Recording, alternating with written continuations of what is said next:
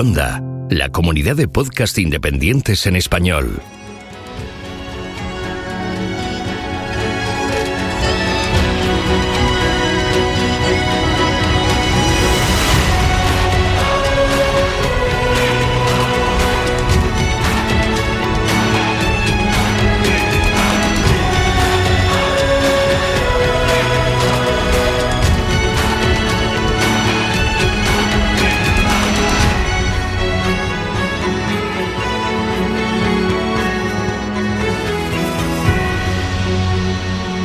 Bienvenido a GeoCastaway.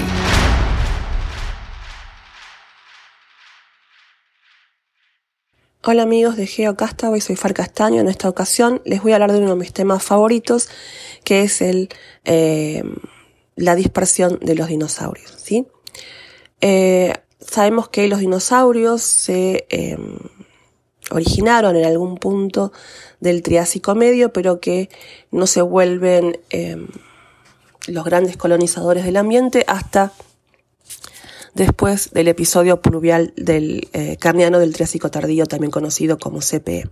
Este mm, evento ocurrió hace entre 234 y 232 millones de años y está eh, vinculado a eh, la gran provincia ígnea de Brangelia, cuyo vulcanismo ocasionó grandes impactos eh, a nivel global. Tenemos, por ejemplo, un aumento de la temperatura, hay acidificación de los océanos, el aumento de las condiciones megamonzónicas y un aumento generalizado eh, de las precipitaciones. Eh, los resultados de nuevos análisis realizados en la cuenca de China, que en aquel momento se encontraba en lo que sería la zona de Tetis, indica que hubo al menos eh, cuatro pulsos de em, vulcanismo vinculados a, eh, a, este episodio pluvial carniano del Triásico eh, tardío.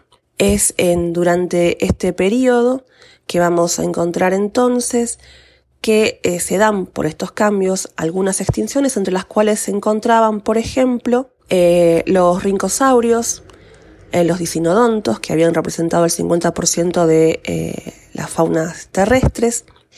Y es que tras esta extinción vamos a encontrar que eh, hay un estallido de diversidad eh, de dinosaurios. Datos eh, provenientes de la cuenca de Chigolasto y también de los Alpes confirman estos supuestos. Em, posteriormente, la extinción de los arcosaurios basales durante la extinción masiva del Triásico final eh, propició que los dinosaurios se transformaran en los reyes por excelencia de los ecosistemas del Mesozoico.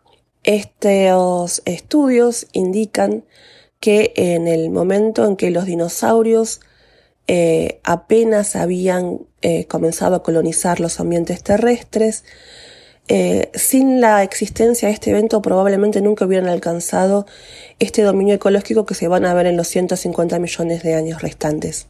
Les invito a que lean un poco más sobre esto en eh, mi blog. Eh, ahí también están los links correspondientes a los papers en los cuales está basado este trabajo. Y recuerden que la fuerza los acompaña.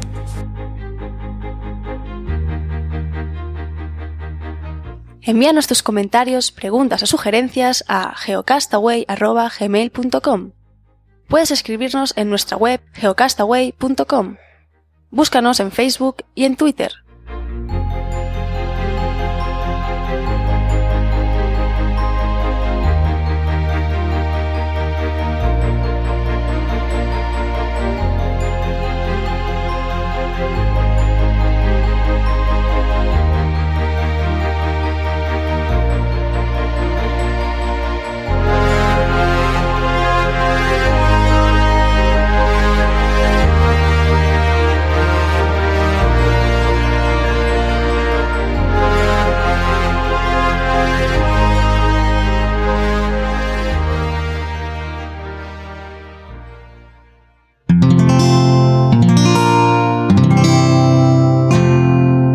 Puedes escuchar más capítulos de este podcast y de todos los que pertenecen a la comunidad Cuonda en cuonda.com.